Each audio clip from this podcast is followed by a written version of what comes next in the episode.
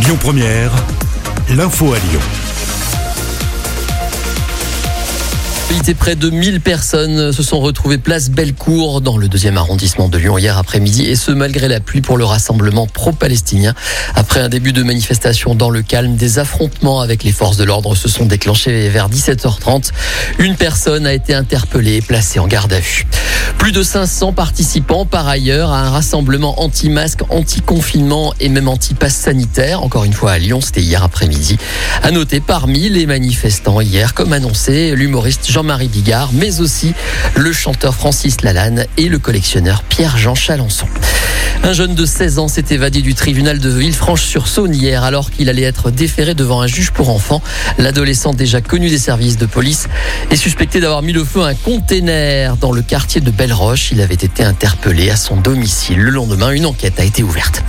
Un mot de sport en football, 37e journée de championnat, c'est-à-dire presque la fin déjà.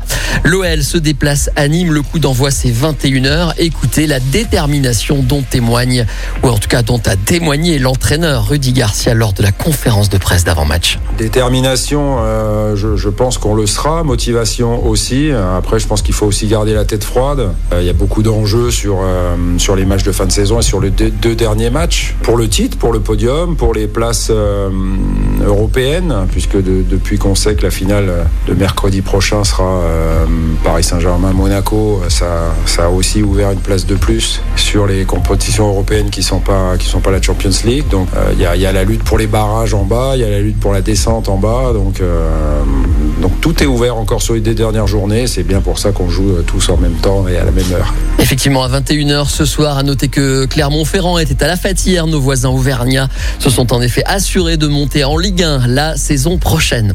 En sport, toujours le basket, sixième victoire consécutive de l'Asvel en Jeep Elite. Les hommes de TJ Parker ont largement battu Monaco, 92 à 68. Prochain match lundi à Bourg-en-Bresse. Et puis en rugby, dans le cadre de la 24e journée de top 14, sous la pluie, le loup rugby s'est imposé 24 à 7 contre Brive à Gerland. Prochain rendez-vous pour eux dans deux semaines avec un déplacement sur la pelouse du Stade français. Voilà pour l'actu qui marque euh, le Grand Lyon ce dimanche matin. Le reste de l'actu en français dans le monde, c'est tout de suite avec euh, monsieur Florian Lafont. Bonjour Florian. Écoutez votre radio Lyon Première en direct sur l'application Lyon Première, lyonpremière.fr et bien sûr à Lyon sur 90.2 FM et en DAB+. Lyon Première